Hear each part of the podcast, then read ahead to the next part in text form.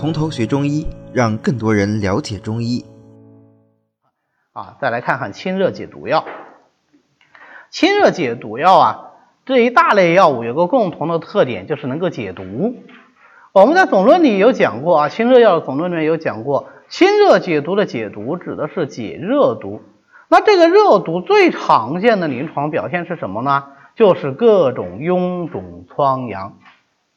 简单的来说，就是化脓性的疾病。但是我们不喜欢用这个词，为什么呢？因为有的时候未必是化脓，也可能啊只是表面的糜烂呐，呃，那这都可能是属于中医的这个臃肿疮疡，都可以用清热解毒药来进行治疗。我们要讲的第一个清热解毒药呢，就是金银花。啊，金银花呢是忍冬科多年生的一个常绿缠绕性的木质藤本植物，忍冬它的花蕾啊，就是刚刚含苞待放的那个花蕾。可以说，金银花是在祖国大地上分布最广的庭院种植花之一。什么意思呢？就是大江南北，但凡你家里有个小院子，想要种点花的，很可能就会选择金银花。因为它确实特别漂亮，而且还挺香的。一般来说呢，是夏初的时候，刚刚开始开花，有的小花苞的时候就采。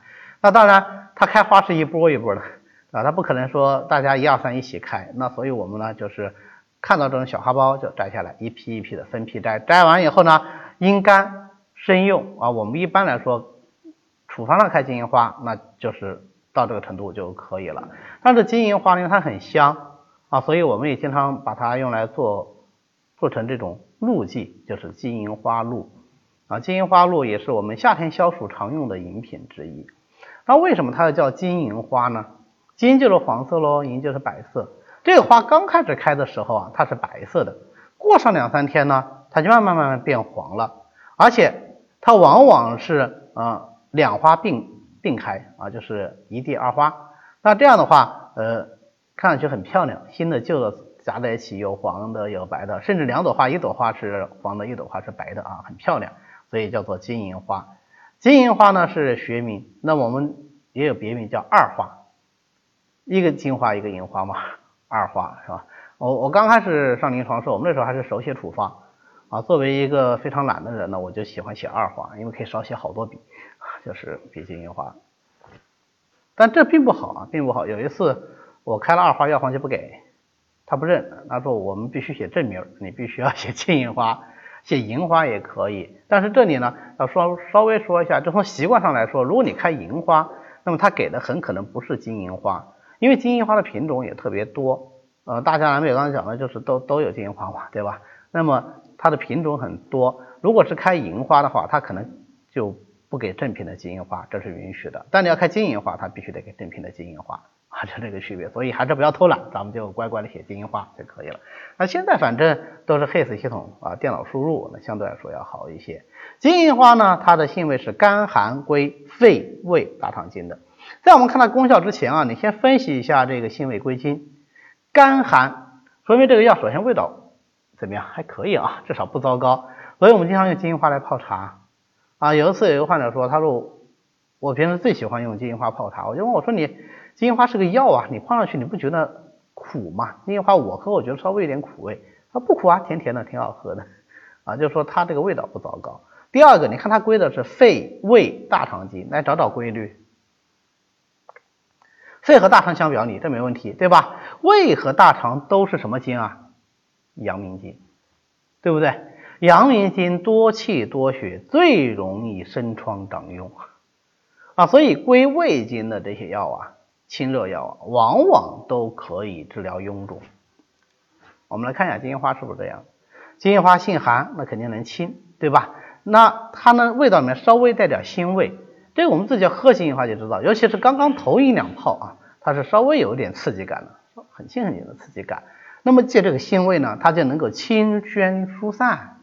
又是寒的，又能够清宣疏散，它就能够治疗外感的风热初起，它有点辛凉解表的作用在里头，对不对？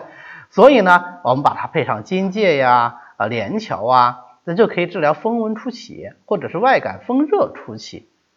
比方说银翘散，银翘散应该是我们治疗风热感冒最有名的药物了，对吧？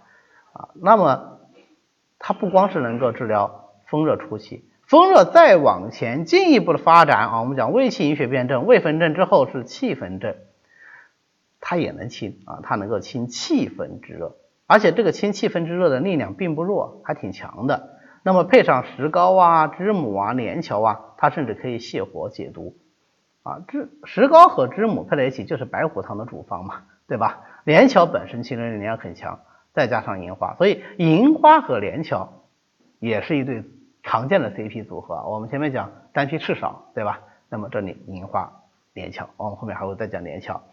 呃，配上犀角啊、地黄啊、生地黄啊、丹皮啊、玄参呐。它还能够透热转气，犀角、地黄、丹皮，哎，这个组合熟不熟啊？我们刚刚讲赤芍时候，是不是有讲到犀角地黄汤？犀角、地黄、芍药、丹，对吧？它就是没有放芍药嘛。这是什么方子啊？用犀角、地黄、丹皮、玄参，是用来清营分热的。那么热从营分清理以后，并不是把热消灭了，而是使热从营分转到了气分，这叫做透热转气。那热邪到了气分以后是有里出表了，对不对？当你不能把它放在气分不管嘛，那你要怎么样？你要把这个工作接下来，清气分热。所以呢，就用银花、连翘、竹叶、黄连在接上给它清气分热。这两组要合在一起，是不是完成了个接力赛呀？这就是清营汤啊。所以清营汤是透热转气啊，先清营分热，然后透热转气之后再清气分热。它的它得把这个接力棒给它接住。啊，所以可见金银花清气分热的力量也还是蛮强的。那么我们前面讲它是入阳明经的，对吧？入手阳明、呃大肠经和足阳明胃经，入阳明经，所以它特别善治臃肿。啊，古人说败毒之药啊，这里的败毒主要指的就是这些治臃肿的药啊，未有过于金银花者也。可见金银花治疗这个臃肿效果是非常之好的。一身的痈疡肿毒它都可以治啊，不是说光是长在阳明经的这个痈疡肿毒它可以治。那阳明经善生这个痈疡，我们应该是有生活体会的。大的痈疡现在很少看到了，但是长包、小脓包总是时不时会看到，对吧？最常见小脓包长到哪里啊？就长到脸上呀，对吧？而在脸上最容易长到哪啊？就容易长到嘴巴周围和额头，对吧？这这都是阳明经。是不是啊？都是有很容易有亲身体会的。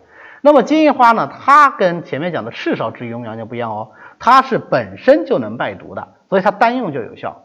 像我们平时长的这种小的疮疖啊，你单用金银花或者内服，或者是外用，或者是就喝金银花露就很好啊。所以，嗯，小的时候如果说哪的小孩儿，夏天尤其是我们俗称叫长活疖子啊，脸上长包啊，或者身上长这种小红包啊。就爸爸妈妈就会在药店里买点金银花露，那个时候甚至在一些呃小的杂货铺里面、菜场里都会有金银花露啊，就买回去给小孩喝。那么喝上一两次呢，这个包就消了啊，单用就是有效的。那当然复方使用效果更好，对吧？啊，配上蒲公英呐、野菊花呀、啊紫花地丁呐，这个就是五味消毒饮。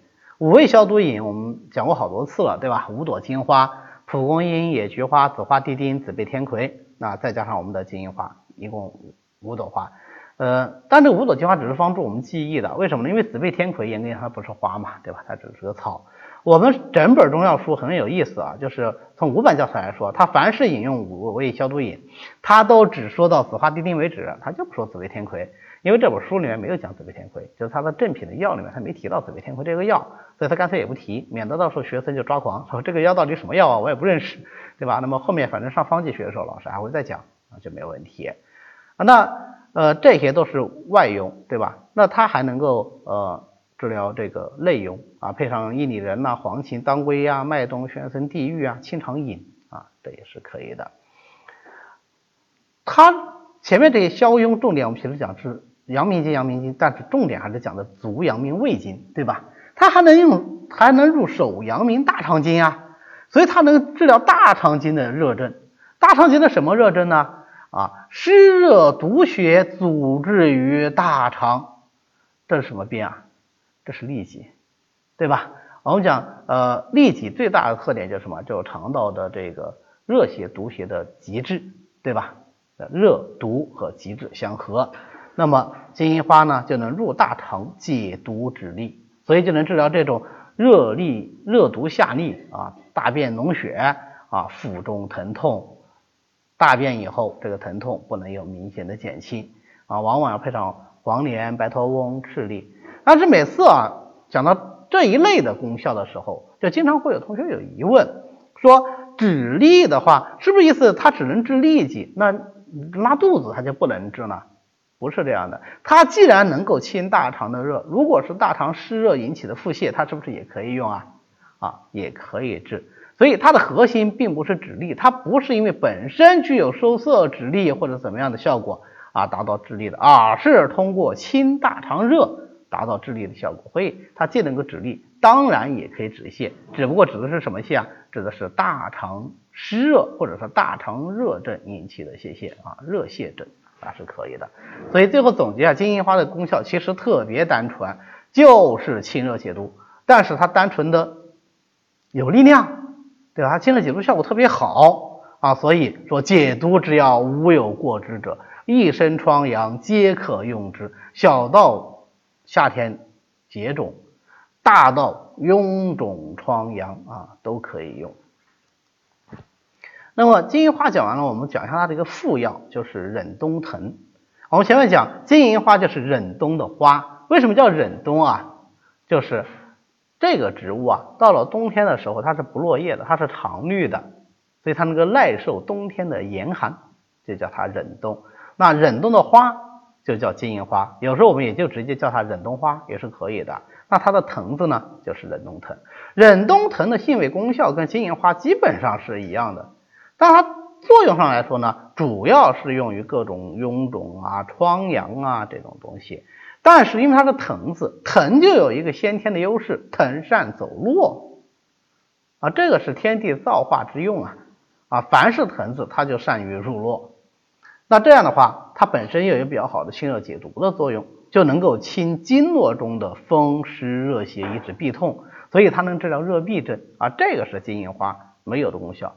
实际上，我们现在用忍冬藤，多半用它的是治热痹的这个功效。因为如果要用于治疗臃肿疮毒的话，我们用金银花就可以了。